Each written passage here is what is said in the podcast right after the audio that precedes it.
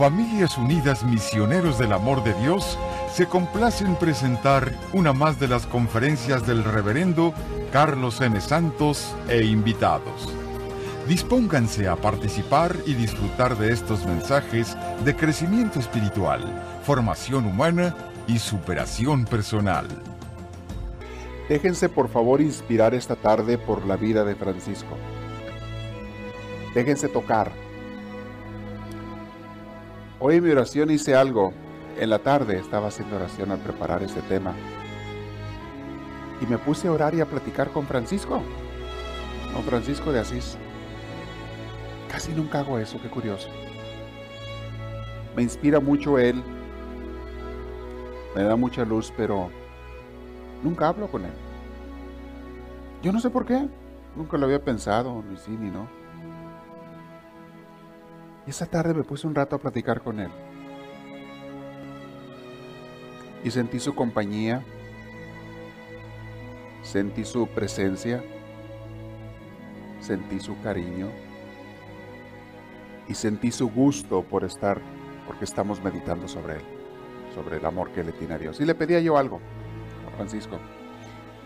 ¿Sabes qué, Francisco? Ayúdanos a amar a Dios como tú lo amas, como tú lo hacías y lo haces. Enséñanos. Decía Francisco, ¿por qué no nos enseñas a enamorarnos de Dios como, como tú lo hacías? Hoy vamos a ver esa etapa de Francisco. El Francisco más enamorado que nunca. Enamorado. Ha pasado, vimos en su vida por altos y bajos, por muchas cosas, peripecias. Y la última vez meditábamos cómo estaba el pobre desolado después de años, de, le duró muchos meses estar esa desolación por su conflicto que tenía con los hermanos que querían manipular y controlar la orden. Y cambiar las cosas que él había establecido, las querían cambiar, hacerlas de otra manera, como ellos pensaban que era mejor. Y era una estira y afloja constante entre Francisco y los intelectuales de la orden. Y entre esos había obispos, había cardenales, había gente que estaban en contra de lo que Francisco quería. Y a lo mejor los dos estaban uno en cada extremo. Francisco en el extremo de la, quizá de la rigidez un poco. Y los otros en el extremo de la laxiedad, de dejar que todo pase fácil y que no tomar mucho compromiso con Dios. En fin, había dos extremos allí y la clave era encontrar el medio. La última que vimos a Francisco le, le pierde la regla que escribió. La regla es el, los documentos de, de cómo se va a regir la orden. Se la hacen perdediza, se la quema. Cae en una depresión tremenda Francisco. Llega un momento que dice, ya no puedo, Señor, ya es demasiado, ya. Y está en la peor desolación y tristeza y angustia cuando viene una mujer que Dios le puso en su vida. A darle luz, a darle esperanza y sobre todo a darle a, repetirle a él lo que él mismo le había enseñado a ella, a Clara. Y ahí vino su liberación de Francisco. Y viene la última etapa, la última etapa de Francisco la que vamos a ver ahora. Los momentos cuando ya por fin escribe la regla última y entrega todo.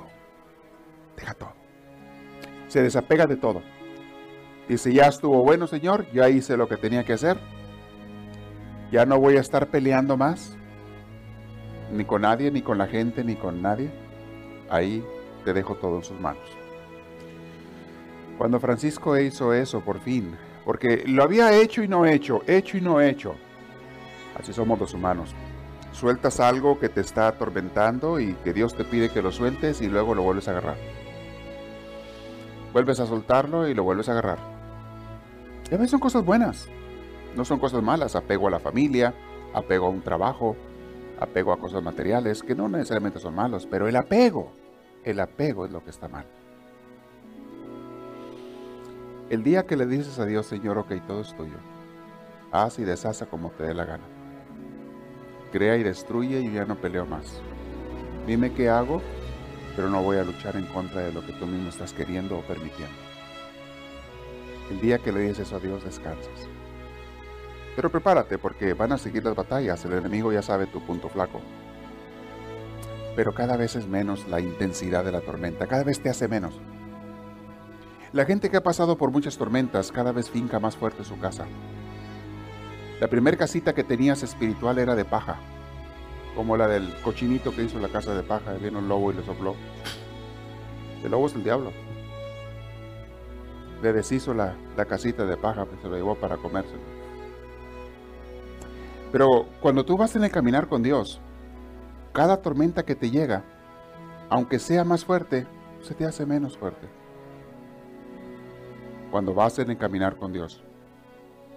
Llega un momento en que tu casa la has fincado o Dios la ha fortalecido tanto ya en ti, la casa de tu espíritu y tu alma, que ya la peor de las tormentas ni siquiera te sacude, mucho menos te tumba. Ya las últimas tormentas que Francisco pasó siguieron viniendo, pero ya, ya no le hacían tanto. Era un hombre curtido, era un hombre fuerte espiritualmente hablando. Físicamente estaba deshecho. Físicamente estaba muy enfermo en la última etapa de su vida, pésimamente enfermo. Tenía deshecho el estómago, el vaso, los intestinos. Estaba perdiendo la vista, le dolía mucho una enfermedad rara que le dio en los ojos. Ya su cuerpo, y era joven, tenía, estaba en los 40 apenas, pero ya físicamente estaba muy maltratado. Y más antes no había cuidados como ahora, ni alimentación digamos, más saludable. No, no había eso. Y luego menos con los ayunos que él se aventaba. Pasaba días y días sin comer. O con cualquier cosita comía. Obviamente el cuerpo tarde o temprano reciente. Y su cuerpo estaba deshecho, pero él no lo veía como una desgracia, sino como su cruz, su entrega final a Dios. Y ahí estamos en esta etapa con Francisco. En esta etapa ya Francisco quiere ser únicamente de Dios. Ya no le interesa estarse preocupando por la orden, la deja en manos de otros hermanos y él se dedica a únicamente estar con Dios. Lo acompañaban casi siempre dos hermanitos o tres máximo, a veces uno, el hermano León, el hermano Maceo, eh, lo acompañaban a veces, pero no siempre. Pero bueno, siempre andaba con alguien, solo, solo, no, por lo general Casi no anduvo los últimos años de su vida. Y menos cuando yo estaba enfermo, no podía hacer cosas él. Tenían que darle de comer, tenían que cuidarlo un poco. Pero bien, por ahí vamos ahorita. Dice el autor de nuestro libro, el padre Larrañaga, la última canción de Francisco. Había desaparecido la regla de 1223. Fíjense en qué año estamos, ¿eh? 1223. ¿Ya había nacido alguno de ustedes? No hay ninguno que parezca que había nacido para entonces. No, puros jovencitos, ¿verdad? Había desaparecido la... En esa época se me hace bien interesante pensar todo lo que estaba pasando en Europa, todas culturas, guerras, países y demás. Y acá andaban los aztecas todavía, no los descubría nadie.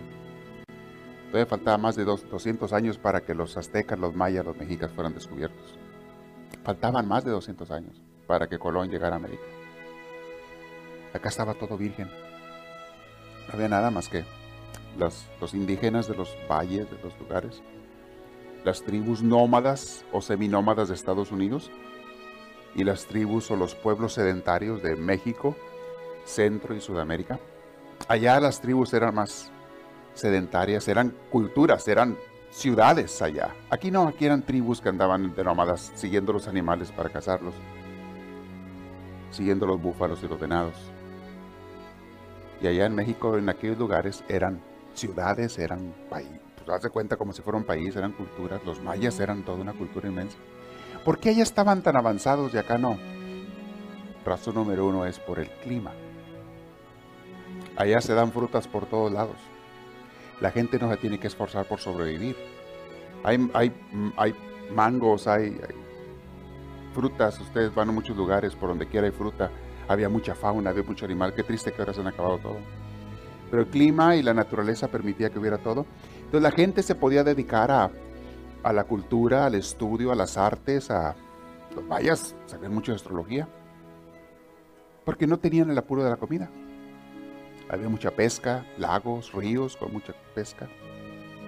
En otras palabras, los de México eran los millonarios. Y los de Estados Unidos, pobrecitos. Vean cómo se voltearon los papeles. Pero en fin, eso no es tema de Francisco, ese es un breve paso histórico. estudio de historia. Muy bien. Había desaparecido el manuscrito de 1223. Era necesario redactar otra vez esa regla. Entonces Francisco tomó a Fray León y a Fray Bonicio y subieron de nuevo a las boscosas cumbres alturas del Fonte Colombo, una montaña donde él le gustaban a Francisco mucho las montañas. Y como hay muchas en Italia, le gustaba ir las montañas y cada montaña tenía un significado para él. Y se metía entre las grutas o hacían chozas allá de, de ramas y se pasaba semanas él allá en oración, en meditación o en este caso escribiendo la regla. Entre ayunos y oraciones acabó Francisco por redactar la llamada regla definitiva. Por fin. En cuanto al fondo mismo, Francisco mantuvo la, humildad, la sencillez que tenían que vivir los hermanos. La pobreza absoluta sigue de pie. Los hermanos deben ser pacíficos y humildes y abstenerse de juzgar a los demás. Les ponía eso claro. El medio normal de sustento va a ser el trabajo. Ya no va a ser tanto el pedir limosna, sino el trabajar y solo el caso de necesidad acudirán a la limosna. No poseerán casa o cosa alguna. Claro, esa fue la regla de Francisco, pero ya después lo cambiaron. Si tenían después propiedades y todo, pues porque era necesario que tuvieran lugar donde vivir y demás, y porque la orden creció mucho. Pero en fin, después de un trámite, trámites acá en Roma, la regla fue aprobada por el Papa Honorio III el 29 de noviembre de 1223. Noviembre, fíjense, está empezando apenas, va a empezar el invierno. 1223. Francisco había terminado la peregrinación doliente y transfigurante. Dios le levantó su mano. El hermano escuchó y aceptó el yo soy de Dios, según cuentan los viejos cronistas. Efectivamente, según los biógrafos, la paz retornó a Francisco al escuchar este sensiblemente las palabras del Altísimo las palabras que Dios le decía en la oración a Francisco. ¿Por qué te turbas, pobrecito? Yo soy quien te ha constituido pastor. Yo soy el sostén y viga maestra. Yo soy quien te ha confiado este rebaño. Yo soy quien te ha elegido. Yo soy quien defenderá, te defenderá y te preservará. Yo soy. En otras palabras, Dios le recordaba lo que Clara le había dicho. Francisco, fíjate en Dios, no en ti. Concéntrate en Él, no en ti. Y les digo una cosa, mis hermanos, cuando sufrimos nosotros la mayoría de las veces es porque estamos pensando mucho en nosotros. En lo que queremos, en lo que deseamos, en lo que tememos, en lo que amamos. Estamos pensando mucho en nosotros y eso nos hace sufrir. El día que pongas tu mirada y tu enfoque en Dios, ese día dejas de sufrir. Ya no hay motivo de sufrimiento cuando tu enfoque está en Él. La gente estamos pensando, aun cuando pensamos en otras personas, muchas veces en el trasfondo estamos pensando en nosotros. Hasta cuando pienso en los hijos. Sí, sí amas a los hijos y eres capaz de dar hasta la vida por ellos, pero ¿por qué? Porque a ti te hace feliz, te hace sentirte realizado, realizada, hacer eso por tus hijos. Es más, te sentirías mal si no hicieras eso por tus hijos. Si sí es amor, si hay amor, pero también hay mucho consciente o inconscientemente pensar en mí mismo. Porque sufre muchas veces la gente cuando un hijo no lo quiere o no lo quiere? Pues, pues porque en realidad estoy pensando en mí. ¿Por qué no, quiere, no me quiere mi hijo o mi hija? Estoy preocupado por él, por ella. Según yo sí, pero la verdad es que a lo mejor no tanto. Estoy preocupado porque no me quiere a mí.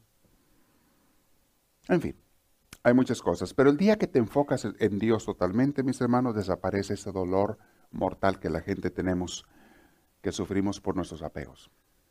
El hermano no se desprendió de sí mismo, dio el salto mortal, o sea, más que eso todavía, más que desprenderse de sí mismo, dio el salto mortal y aceptó profunda y felizmente el Dios es, y basta, que vimos al final del capítulo anterior. Quedó libre de toda turbación y tristeza. La desolación desapareció desde ese, momento, Francisco de Asís es casi un ciudadano del paraíso. La etapa que sigue de Francisco, mis hermanos, ya es un Francisco místico. De hecho, es cuando le suceden cosas muy hermosas a Francisco en cuanto a su relación con Dios. Su tarea con los hermanos ya había concluido. Salvo de darles ejemplo y orar por ellos, era todo lo que tenía que hacer. Un día le dijo al hermano León, hermano León, ya siento que la muerte viene. Ya siento que me toca irme. Y me siento feliz por ello. Qué felicidad. Pronto mi Dios será un río de miel que llenará las mil bocas de mi alma. Necesito paz, hermano León. Necesito prepararme para el gran paso. Vamos a volver a las montañas. En los primeros días de diciembre, ese mismo invierno que estamos hablando, Francisco, León y Ángel salieron de Roma y emprendieron el viaje hacia el Valle de Rieti. Si recuerdan, se acuerdan, ese Valle de Rieti era un valle majestuoso, donde él había tenido antes la primera inspiración de formar la orden. Era muy simbólico para él.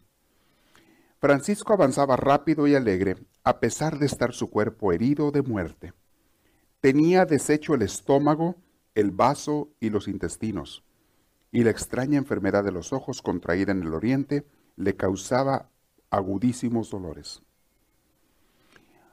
Y Francisco exclamaba, oh el alma humana, casi es omnipotente.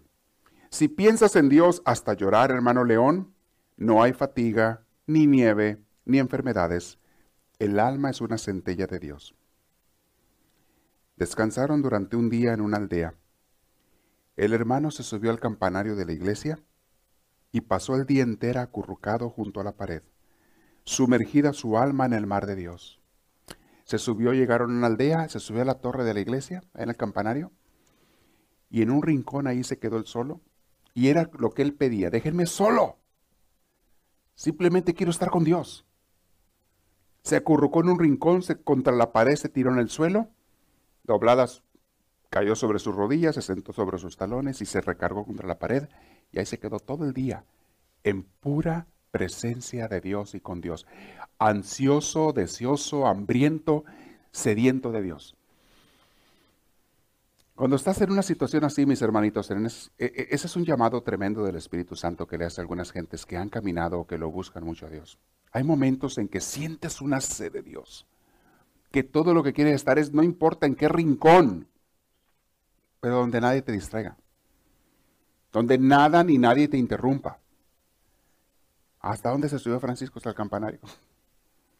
Con tal de que nadie lo alcanzara. Claro, había escaleras y todo, pero les dijo a los hermanos, ni se suban, quédense ahí abajo, por favor. Déjenme estar con Dios. Los hermanos se fueron mientras a pedir alimentos por las casas. Por mucho que insistieron, no consiguieron convencer a Francisco para que comiera. Él quería estar en ayuno y no probó bocado durante aquel día. Entonces los hermanos le decían, Francisco, ten piedad de ti mismo. ¿No dices tú en la regla que nos debemos cuidar unos a otros como una madre a un niño? ¿Por qué no te dejas cuidar? Mira, te fuimos a conseguir comida, come algo. Oh, hermano León, le contestó Francisco. Y al hablar, un extraño resplandor iluminó aquellos ojos apagados. Le decía, debido a la fragilidad humana, puse esas frases en la regla, León, hermano León. Pero si nos arrojáramos desnudos en el mar de Dios, no haría falta ninguna madre que nos cuidara. Dios es la madre, Dios es el calor, Dios es la esposa, el hijo, el alimento. ¿Cuántas veces tengo que decirte, querido hermano León, que cuando el alma piensa en Dios, desaparecen el frío, el hambre y el miedo? Oh, no se puede creer. En este día Dios me ha dado más calor que un fogón y más ternura que una madre. Es cierto, cuando estás en esos momentos ni piensas en comer. No piensas ni siquiera en tus necesidades más básicas. Solamente quieres estar con Dios. Es como el enamorado. ¿Los enamorados han fijado que se enflacan a veces? ¿No han fijado nada? Ven un flaco por ahí y le dicen, oye, tú o estás enfermo o traes novio nuevo. ¿Qué traes? ¿Traes novio o novia nueva? ¿Qué traes? Cuando estás enamorado no piensas ni en comer. Yo creo que los, nos hace falta eso a más de cuatro. Enamorarnos para no comer tanto. Francisco estaba tan enamorado de Dios que no pensaba ni en comer. Ay, si supieras. Dios es mi comida. Dios es mi amor, Dios es todo. Estaba así Francisco. Si tú supieras León y Ángel estaban sumamente conmovidos cuando oían esas palabras de Francisco y captaban esa energía, ese amor tan grande que sentía por Dios. Quedaban conmovidos. Entonces los tres se pusieron en una oración larga. Al final se arrodillaron León y Ángel ante el hermano. Este les impartió una prolongada bendición. Es difícil imaginar tres hombres más felices en este mundo. Salieron del pueblo y siguieron ascendiendo. Al mediodía llegaron al Forte Colombo, Fonte Colombo, hacia una de las montañas. Ahí estaba una señora que ya conocían antes porque había estado antes Francisco allí, también en sus retiros. La señora Columba se llamaba, a quien le decían de cariño la, madre. Es de cariño. Ella se alegró muchísimo de la llegada inesperada de los hermanos porque no los esperaba. Y conociendo los deseos de Francisco y siguiendo sus indicaciones, la madre, o sea, Columba, había construido una choza con ramas y barro. Al ver la nueva morada de los hermanos, Francisco exclamó, Este es el verdadero palacio de la pobreza. Bendita sea nuestra Madre Columba. Acuérdense que venía de pelear con aquellos que estaban haciendo edificios y él decía, no, queremos vivir en casas de chozas, de ramas. Esta Madre Columba, sabiendo, le hizo eso ahí cerca de su casa a Francisco. Francisco estaba feliz. Francisco pasó aquí esta vez dos semanas en completa soledad. Se levantaba temprano, bajaba por la pendiente peligrosa cubierta de nieve, estamos en invierno en Italia, en las montañas de Italia, bajaba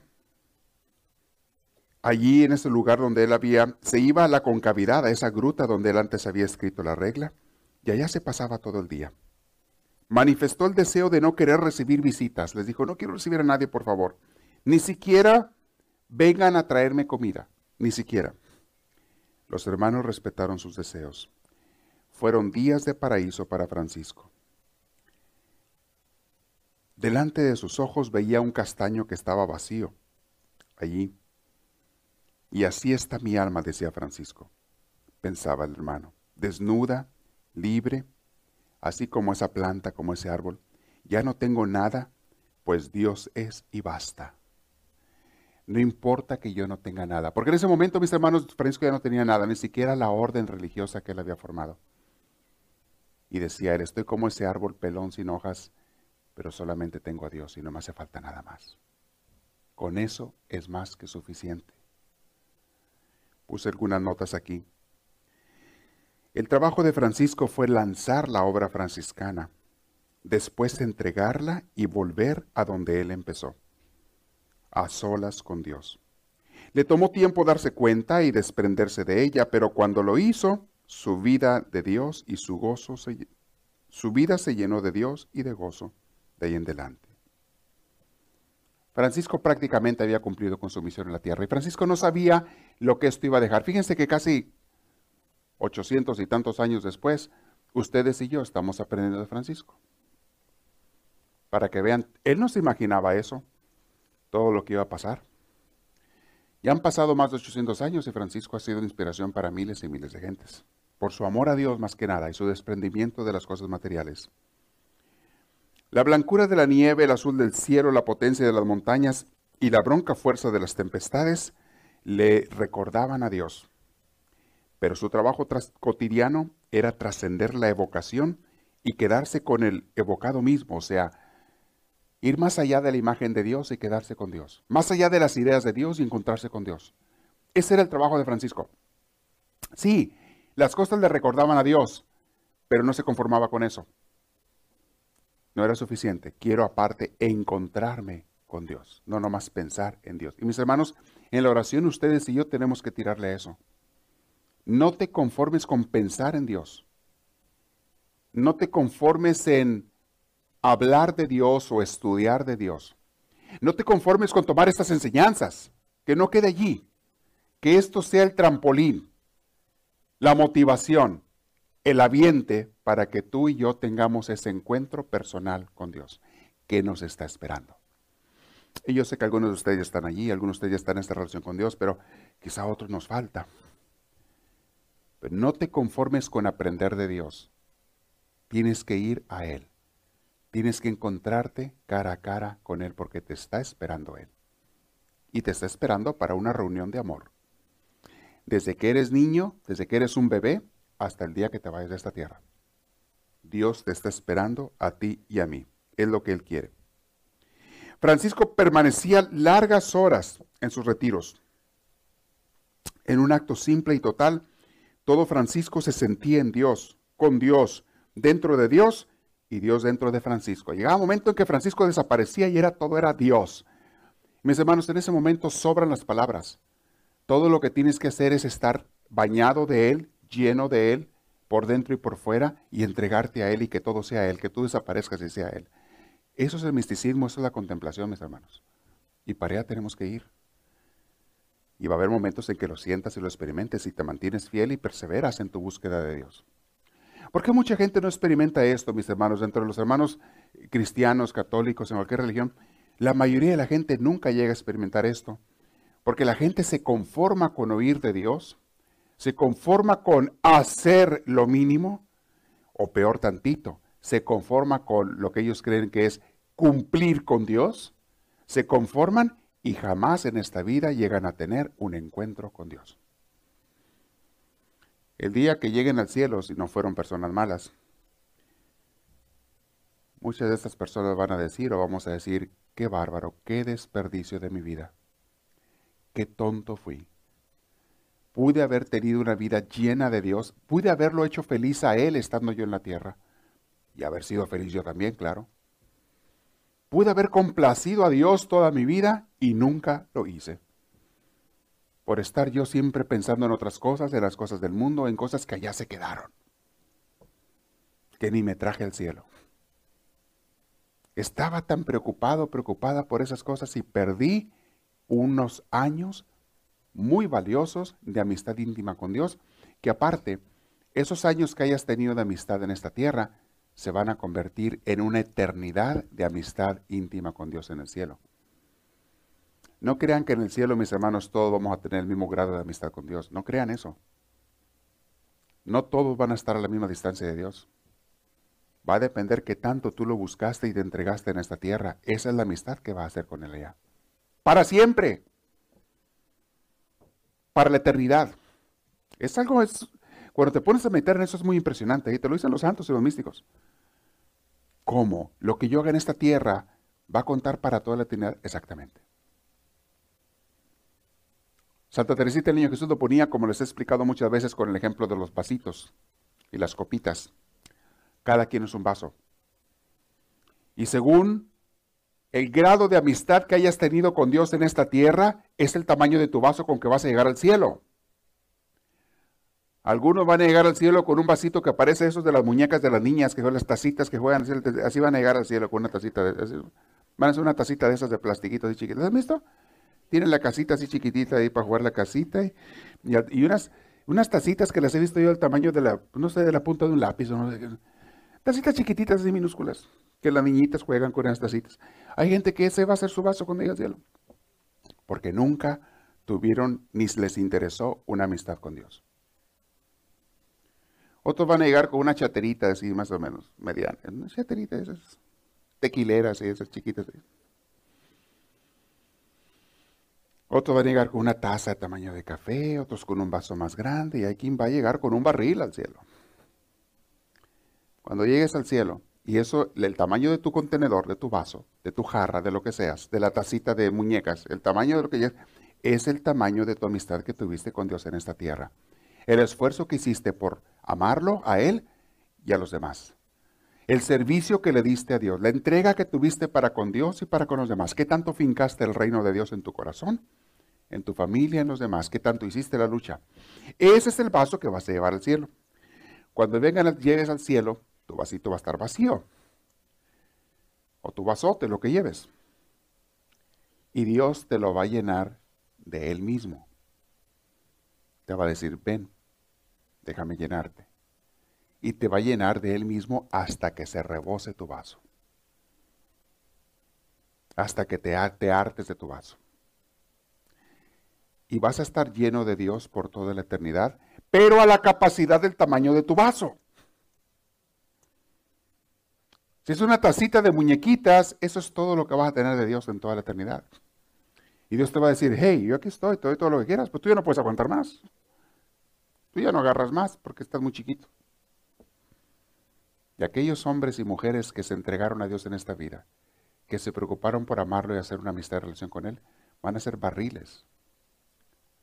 Barriles llenos de Dios por toda la eternidad. Esa es la diferencia. Hay gente que todo lo que se conforma es llegar de panzazo al cielo. ¿Pueden creer ustedes eso? Con un vasito de esos. He escuchado adolescentes que están en la escuela que me dicen, no, si yo lo que quiero nomás es pasar. Con una D la hago. Una E la hago. No, lo que nomás es pasar. Y les he dicho yo a estos adolescentes, ¿sabías tú que esa actitud, eso que estás haciendo, va a marcar el resto de tus días? Va a marcar si tienes una carrera, una profesión o no. Y va a marcar si vas a ganar 8 o 9 dólares la hora por el resto de tus días. O si vas a ganar 50, 60 dólares la hora o 80 o más el resto de tus días. Esta actitud de ahorita que estás tomando va a marcar lo que vas a recibir el resto de tus días. Hay gente que por siempre no va a pasar de de andar volteando hamburguesas. Esto es lo que va a hacer en un McDonald's. Hasta ahí va a llegar. Con un empleo del salario mínimo. Y las horas que te quieran dar y te corren la hora que les da la gana. Y a buscar otro lado. Y hay otra gente que va a ser capaz de tener empleos mucho más serios, pero solamente los que se esforzaron, los que hicieron la lucha, los que le batallaron, algunos con estudios, otros con trabajo. Hay quien se esfuerza con el trabajo, no siempre son los estudios. Hay gente que se esfuerza, suda, se cansa, de, a veces que están chicos, y después cosechan lo que sembraron. En el cielo es igual. En fin, creo que entendemos el significado de esto, muy interesante, pero Francisco estaba enamorado de Dios y el estar oyendo de Él debe de inspirarnos a llegar a Él. Parecía que Francisco se había perdido. Parecía que todo era Dios. Que al final desaparecía Francisco, la orden, sus planes, su vida, todo, y lo único que importaba era Dios, porque ya estaba Francisco en una comunión con Dios. Entraba de nuevo en la gruta, se acordaba de los hermanos, de cada uno de los hermanos de la orden, se acordaba y los ponía en las manos del Padre Celestial. En este recuento de hermanos, se esmeraba por sentir un cariño especial por cada uno de sus adversarios, especialmente aquellos los intelectuales, que tanto lo hicieron sufrir. Y si alguna vez le surgía de improviso alguna coraje contra un hermano opositor, al instante se reconciliaba hincándose en el suelo y besando tres veces el piso, la tierra, pidiéndole perdón y purificación a Dios. Cuando él se descubría pues estaba acordando cada uno de los hermanos y oraba por ellos. Pero había unos que le habían hecho mucho daño. Cuando se descubría sintiendo coraje por uno de ellos, se hincaba y besaba el piso, la tierra, tres veces, pidiendo a Dios purificación, que le cambiara su coraje en amor y cariño por esos hermanos que le habían hecho tanto daño. Mis hermanos, aquí es donde uno vive y practica las palabras de Jesús en Mateo 5. Amen a sus enemigos y oren por los que los persiguen. Es fácil leerlo, es fácil decirlo y repetirlo. Qué difícil es practicarlo. Hay gente que te ha hecho tanto daño que te es humanamente imposible sentir amor por ellos. ¿Alguien de ustedes ha sentido eso alguna vez? No puede sentir amor por ellos. Y Dios lee el Evangelio que dice, a veces yo quisiera arrancarle esa página a la Biblia. Esta página como que no está aquí en mi Biblia pero que no se den cuenta que le arranque esa página donde dice Dios amen a sus enemigos.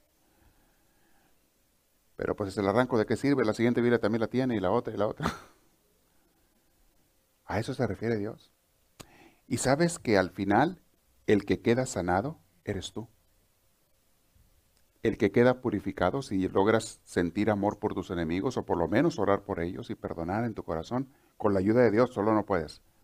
Si logras perdonar en tu corazón con la ayuda de Dios, logras ser purificado y logras sentir a Dios más en tu interior. Entonces Dios entra. ¿Sabías tú que Dios no puede entrar en ti más porque hay cositas ahí adentro de ti que no lo dejan entrar? Y a lo mejor es una persona buena ya, de seguro que lo eres porque estás aquí. Tú eres una persona buena, ya estás en el lado de los buenos. Pero muchas veces si tú no sientes más de Dios en tu vida, en tu corazón, si no sientes más su presencia, si no captas más su cariño, es porque hay cosas adentro de ti que todavía tienes que echar fuera. Dios no entra donde hay cosas que a Él no le agradan. Y te repito, y ya estás del lado de los buenos. Ya estás del lado de los que van al cielo. Pero ¿a qué grado? ¿Quieres más de Dios? Híncate ante Él y pregúntale, Señor, ¿qué hay en mí que tengo que soltar, dejar o echar de mi vida para que tú entres más a mí. Fíjate, Francisco, a qué alturas estamos hablando de su vida y todavía Dios lo estaba purificando para entrar más en él. Porque Dios quería entrar más en Francisco. Ya eran amigos íntimos ellos dos. Pero había cosas en Francisco que tenía que echar fuera y entonces él, cada que sentía el coraje, se daba cuenta que todavía había algo en él y se hincaba. Y vamos a ver más adelante, mis hermanos, e, e, esa lucha de Francisco no terminó hasta que se murió de que viene la tentación, te nacen los corajes contra la gente que te ha hecho daño y todo, y, otra vez te vuelves a hincar en el suelo y besar el piso y dices, Dios mío, ayúdame, perdóname, y santifica a esa persona donde quiera que esté. Esa lucha eh, a veces es hasta que te mueras, pero es la que hace esa lucha que Dios cada vez entre más en ti.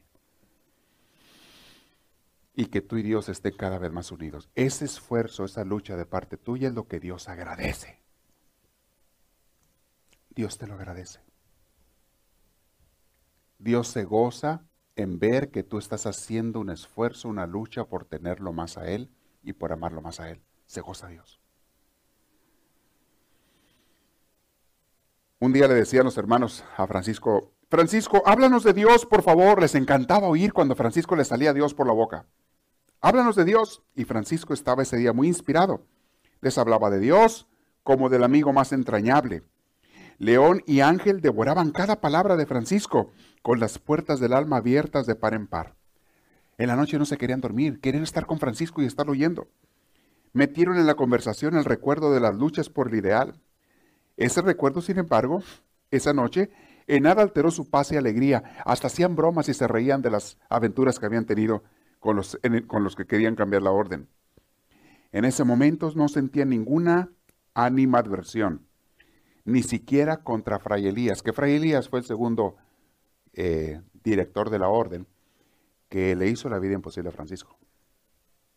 Fue una persona muy dura con Francisco Fray Elías. Pero bueno, viene otra una cosa que pasó bien bonita en la vida de Francisco.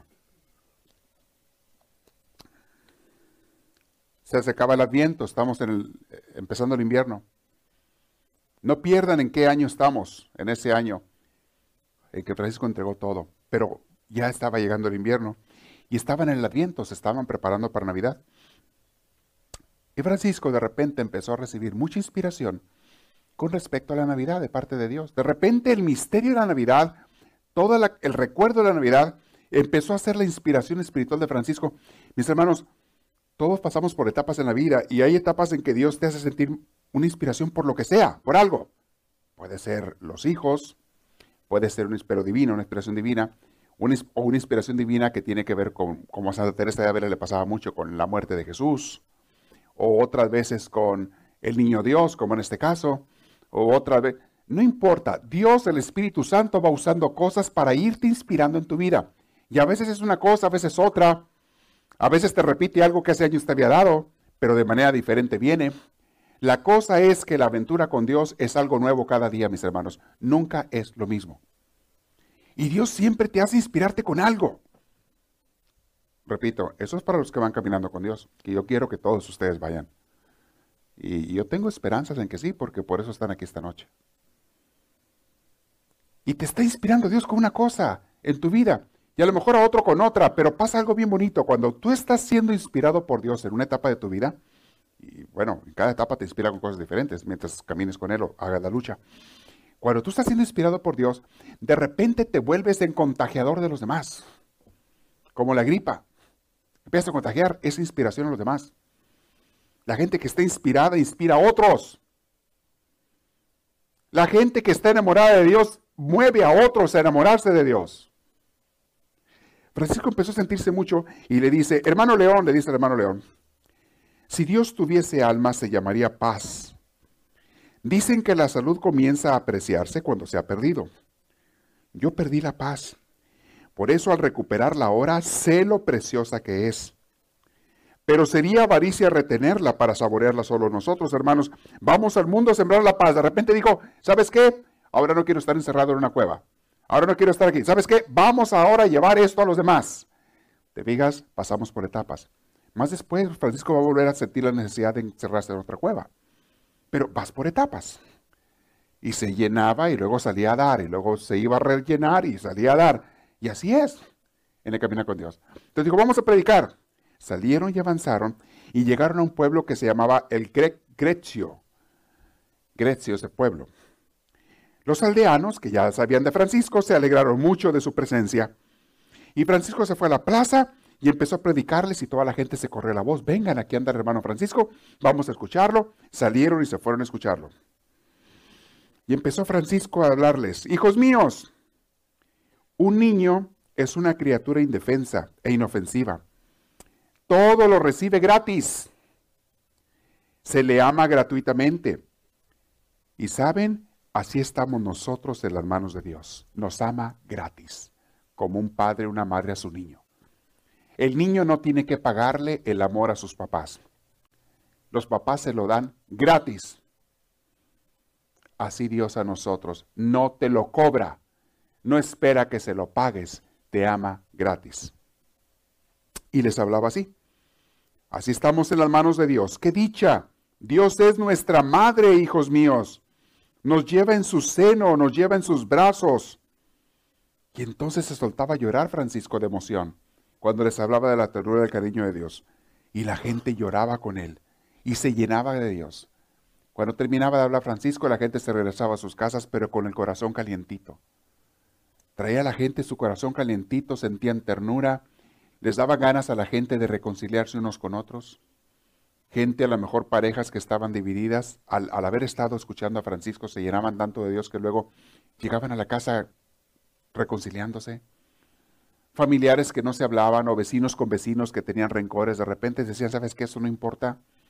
Vamos a amarnos y se acabó. Cuando tú quedas tocado de Dios a través de las palabras de un santo, de una santa, mis hermanos, te nace hacer el bien porque Dios está dentro de ti. Y quieres olvidar y abandonar el mal. Y así se iba la gente a sus casas. Ese día terminaron de predicar ahí en la plaza, la gente se fue y así iban ellos, pero un hombre, un caballero se acercó a Francisco. Todavía venía el hombre emocionado por la predicación de Francisco, que era una predicación muy sencilla, pero tan profunda, porque estaba tan enamorado de Dios. Vino este caballero y tomó a Francisco de la mano. Lo tomó y sin decir nada, se lo llevó a su casa, que estaba por ahí cerca. Este hombre se llamaba Juan Belita. Se lo llevó allá y le dijo, hermano Francisco, estoy informado de tus aficiones, sé lo que te gusta. Sé que te gustan los lugares solitarios para hablar con Dios. Gustosamente te entregaría a ti y a tus hermanos aquel lugar que se ve allá al frente. Era un hombre rico, este Juan Belita. Te entrego ese lugar. Y señaló con el dedo un lugar que estaba por allá. Él había preparado un lugar austero para que él pasara el tiempo que quisiera, con chocitas y demás. Una gruta. Hermano Juan, continuó Francisco, le dijo, le dijo Francisco, hermano Juan, este año en que la paz ha regresado a mi alma, bendito sea Dios, me gustaría celebrar el nacimiento del Señor de una forma especialísima, le dijo a, a Juan Belita. Desearía evocar de una manera viva y realista los sufrimientos que tuvo que soportar el Señor por nuestro amor. Quiero representar lo que fue Belén, lo que fue el nacimiento de Jesús. Así pues, en la gran gruta del Roquedal de allá enfrente, la que me estás ofreciendo, le dijo Francisco, prepárame por favor un pesebre de verdad, de igual tamaño del pesebre en que comen las vacas y los caballos. Lleva también un buey y un asno, para que tengamos la impresión exacta de cómo sucedieron los hechos en la gruta de Belén. Anuncia este acontecimiento a los habitantes de Grecio, del pueblo, e invítalos a todos para la noche del 24 que estemos allí. Siempre había meditado vivamente los misterios del Señor, pero en este tiempo el misterio de Belén lo transportaba a Francisco a un mundo de ensueño. No solo había recuperado la paz, Lo que sentía por estos días, sin embargo, era más que paz y otra cosa que alegría. Era como si ríos de ternura irrigaran todo su ser. Sentía ternura por Dios, sentía ternura por el niño Dios, el niño de Belén, por la Sagrada Familia, José y María, por la gente, sentía mucha ternura.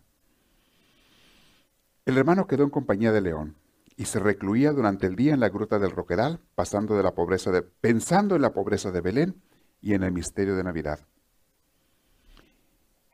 Un día le dijo el hermano el león, dime algo, Francisco, dame palabras de Dios. Y Francisco le dijo, palabras, las palabras adecuadas, adecuadas son las lágrimas, a veces salen sobrando, león. Hermano león, el Señor ha sido demasiado bueno con nosotros. Hoy no hay palabras, simplemente hay que llorar con Él de gozo. Cuando pienso en Belén solo me salen lágrimas. No sé hablar, hermano León, solo podría decirte palabras sueltas, pero mejor es el silencio con lágrimas. Llegó el día 24. No solamente se invitó a la gente del Grecio, de ese pueblo, sino también a dos monasterios que estaban cerca de franciscanos, los mandaron invitar. Los hermanos, los eremitarios circunvecinos que estaban por allí. La alegría que reinaba entre toda la gente era inexplicable. Por la noche, Francisco no parecía ciudadano de este mundo. Se juntaron por la noche. La gente cogió antorchas, salió de sus casas en la noche con antorchas y dice que iban por cientos de gente y la montaña se iluminó. Se veía entre la oscuridad de la noche, todas las antorchas, parecía que la montaña estaba iluminada, donde la gente iba por los caminos subiendo hacia esa gruta donde habían preparado ese primer nacimiento. Y quiero que sepan que ese fue el primer nacimiento que se celebró en la historia del cristianismo. Después de Francisco, se inició la costumbre de hacer los nacimientos para Navidad, por esta vez que lo hizo allí. Francisco se arrodilló ante el pesebre. Estaba el pesebre vacío con paja allí, ¿verdad? Se sentó sobre sus talones y la gente rodeaba por allí. Estaba con sus antorchas en la noche, atentos a lo que Francisco iba a hacer y celebrar. Esa noche Francisco se vistió con su dalmática y celebró de diácono. Se dice que Francisco era diácono y como diácono celebró, hizo la celebración de aquella noche en, esa gruta, en ese lugar de la montaña. Comenzó a hablarles y les dijo, Dios llega esta noche, hermanos. Dios llegará a medianoche y colmará todas las expectativas. Dios vendrá sentado sobre un humilde burrito, dentro del seno de una madre pura. Dios vendrá esta noche y traerá regalos. Traerá una cajita de oro repleta de humildad y misericordia. La ternura vendrá colgando de su brazo. Dios vendrá esta noche. Había caído la noche. A las pocas horas los hermanos contemplaban desde la gruta un espectáculo nunca visto. La montaña parecía que estaba en llamas, donde la gente iba subiendo con sus antorchas.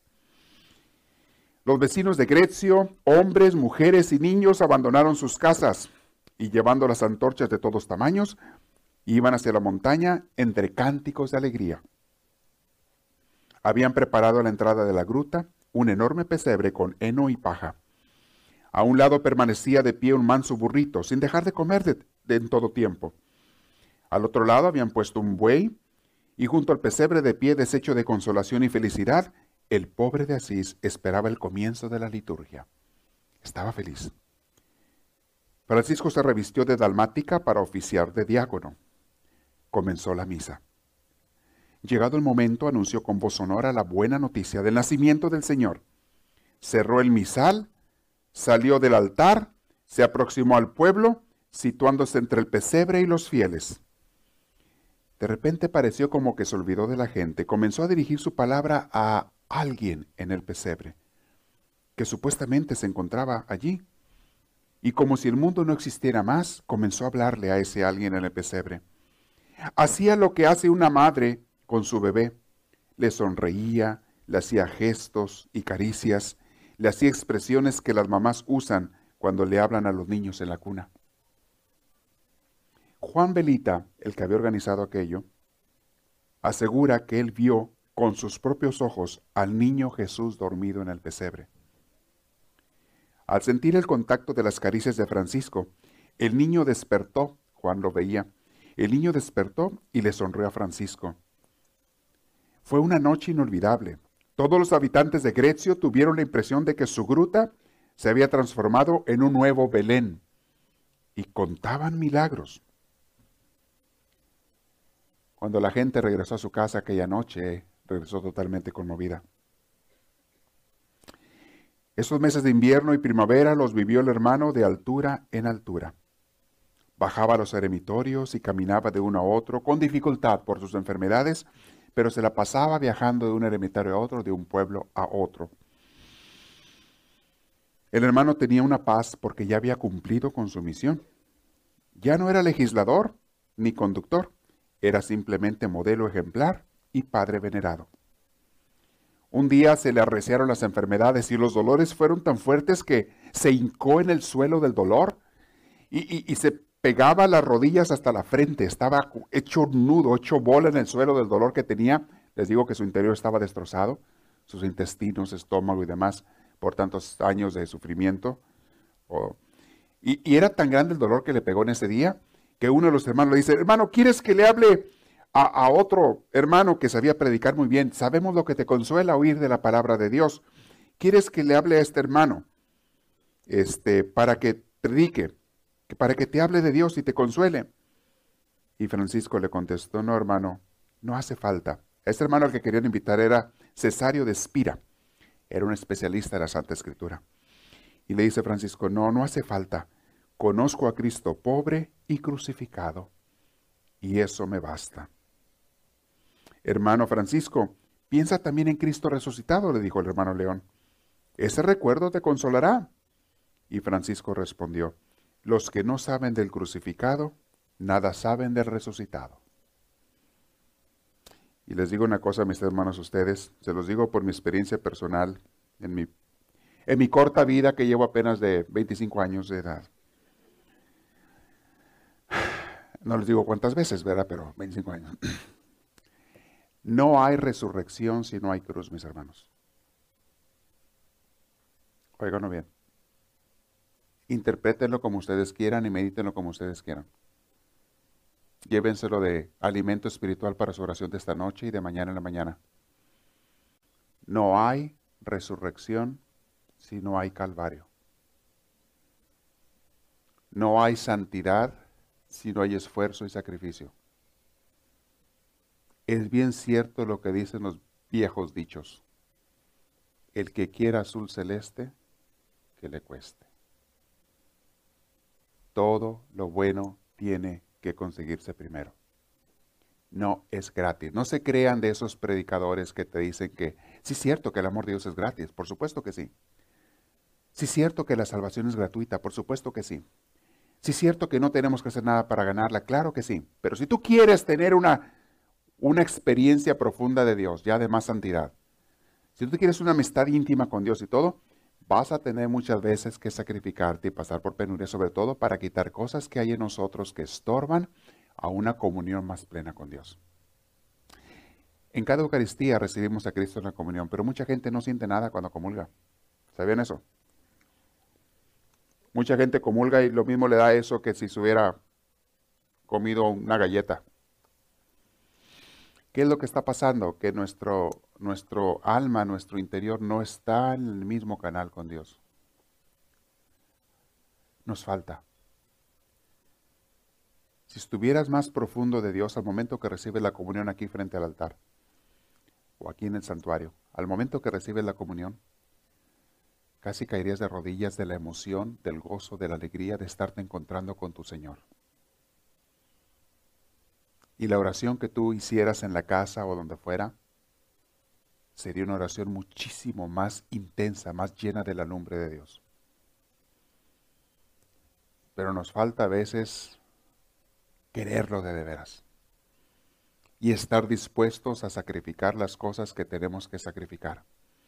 Ustedes y yo, mis hermanos, tenemos, si queremos una amistad íntima con Dios, como la de Francisco, como la de esos santos, ustedes y yo tenemos que estar dispuestos a avanzar más allá con Dios, a renunciar a cosas que te impiden encontrarte con Él.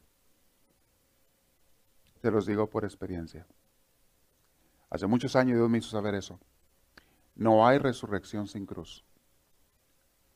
Si tú de veras quieres salvar almas, eso implica, es una obra maravillosa, hermosísima, que que tiene, tiene resultados de vida eterna para mucha gente. Vas a tener que emplear muchas veces el sacrificio y la ofrenda y la entrega para que se dé eso. Si tú quieres cosechar, tienes que sembrar. No siempre se da sola la siembra. Esa frase para ustedes a lo mejor para algunos les va a decir algo, para otros no les va a decir nada. Para unos les dirá algo hoy y dentro de un año les dirá otra cosa muy distinta. Para algunos hoy no les va a inspirar nada y dentro de un año les va a caer el 20 o dentro de dos o dentro de meses. ¡Ah! Ahora entiendo. Pero mis hermanos, ustedes y yo estamos invitados a, una, a vivir en esta tierra en una comunión con Dios. Eso que Francisco hacía de ver hasta el niño Dios, de estar hasta hablando con él en el pesebre, en aquel primer nacimiento que hubo, celebración de nacimiento con la natividad allí. Eso se dio porque Francisco estaba totalmente entregado a Dios. Y ya vimos que Francisco no era ningún perfecto. Tenía sus defectos, entre otros, eh, el coraje que lo, llenaba, la rabia, el rencor, eh, eh, a veces, ya lo vimos, el desánimo le pegaba a veces desgano. ¿No era perfecto? Oh, pero él buscaba amar a Dios por sobre todas las cosas. Y eso, eso es lo que tú y yo tenemos que tener. No importa los defectos que tengas. A Dios no le importan tus defectos. Grábate eso. A Dios no le importan tus defectos. Te quiere con todos ellos. No, es más, no quiere ni quitártelos. Él pudiera quitártelos si quisiera. No le interesa quitártelos.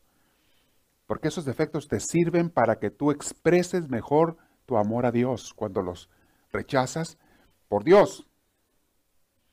Cuando luchas con ellos por amar a Dios y al prójimo, estás amando inmensamente a Dios. Esos defectos que tú tienes son tus herramientas de santidad. Son las pesas que tienes que levantar pero que te van a hacer más fuerte, tus defectos. Son las ligas que tienes que estirar y las montañas que tienes que subir, que van a fortalecer tus piernas, tus pulmones y tu corazón. Esos son tus defectos y los míos. Dios no te los quiere quitar. Dios los necesita para que tú te hagas más santo. Es con lo que luchas y amas más al Señor. Vamos a llegar a la siguiente etapa de Francisco, cuando va ahora al monte Albernia, a otro monte. Viene una etapa muy, muy interesante de Francisco. Yo espero que estemos captando, me quedo en la locación 5526. Yo espero que ustedes y yo estemos captando el espíritu de esta enseñanza, mis hermanos. si yo vuelvo a dar este curso, lo voy a dar muy diferente a como lo di hoy porque voy a estar viviéndolo yo en otra etapa de mi vida diferente. Y quizá dentro de algún tiempo o años lo vuelva a repetir. Es la segunda vez que lo doy. Y es totalmente diferente al primero que di. ¿Por qué?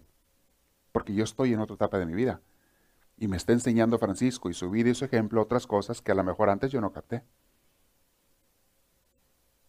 Vamos pasando por etapas y Dios te va llevando.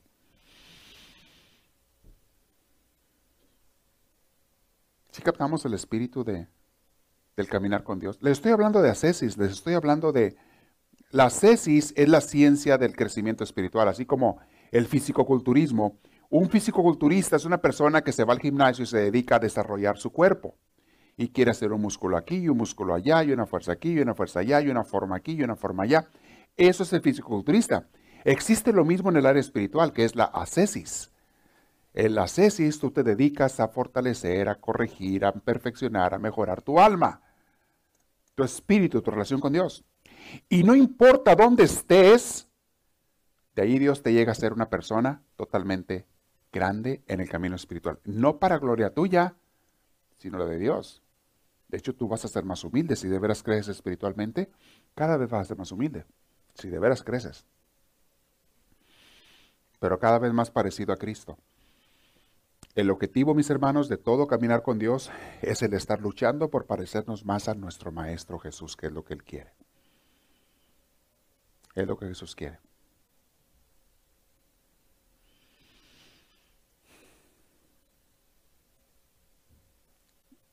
¿Tienen con esto suficiente o quieren otra? Vamos a dejar unos minutos para preguntas. Si hay preguntas, levante la mano, le va a arrimar el micrófono. No se imaginaban ustedes cómo iba a estar este curso, ¿verdad que no? Porque yo tampoco. Por eso sé que ustedes no se imaginaban cómo iba a estar. Y se lo estoy dando conforme Dios me está dando a mí. Conforme yo lo voy meditando, reflexionando y recibiendo, así se lo estoy dando a ustedes. ¿Alguien tiene alguna pregunta? ¿Quiénes están en discipulado? Mañana tenemos discipulado, tenemos también iniciación cristiana. ¿Quién va a venir por primera vez a tratar de ver qué significa entregarse a Cristo? Está, qué significa entregar, afincar el reino de Dios. Eh, la clase de membresía es la de mañana. También está la dimensión cristiana, son los que ya se entregaron a Cristo y están caminando con Él. Y luego están los de los que ya van en otro nivel. ¿Quién viene a discipulado mañana? ¿Aquí yo? ¿Ok? Muy bien. Los que no levantaron la mano para nada, ¿qué están esperando? ¿A qué hora le van a decir que sí a Dios y van a dedicarse a fijar su reino? Su oportunidad está mañana a las 9 de la mañana. ¿No es así, Pastor Gerardo? Su oportunidad está mañana a las 9 de la mañana. Piénselo si van a amar a Dios o no. No se trata nomás de que, ah, si en mi casa viendo la tele voy a amar a Dios. No, no, no, no, no. Así no. Hay que fincar su reino en tu corazón y en todo donde Dios pueda y sobre todo en la iglesia. La iglesia es la familia de Dios, desde donde salen las luces y se dan los alimentos y salen las luces para fincar el reino de Dios allá afuera. Es lo, por eso Dios nos dio la iglesia. Para eso es. ¿Preguntas? ¿Nadie?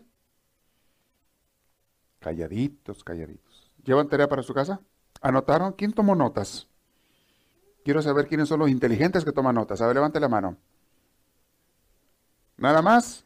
Ok. Los que se lo llevan en la cabeza, les aseguro que dentro de media hora no se acuerdan de nada. De lo que di, ni el 10% se van a acordar dentro de media hora. Y para mañana sabrá Dios si ni el 10%.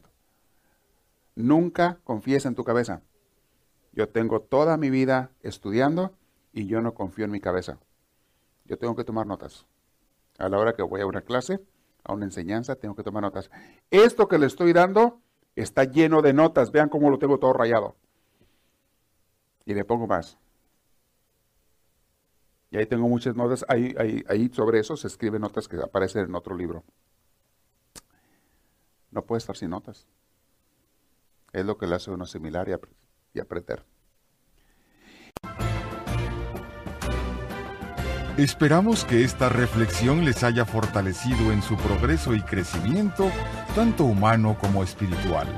Para pedidos de CDs o más información, escríbanos a los Estados Unidos al PO Box 1000, Anaheim, California. Código postal 92815. Que Dios les bendiga y les conceda una vida llena de su gracia, su espíritu, su gozo y su paz.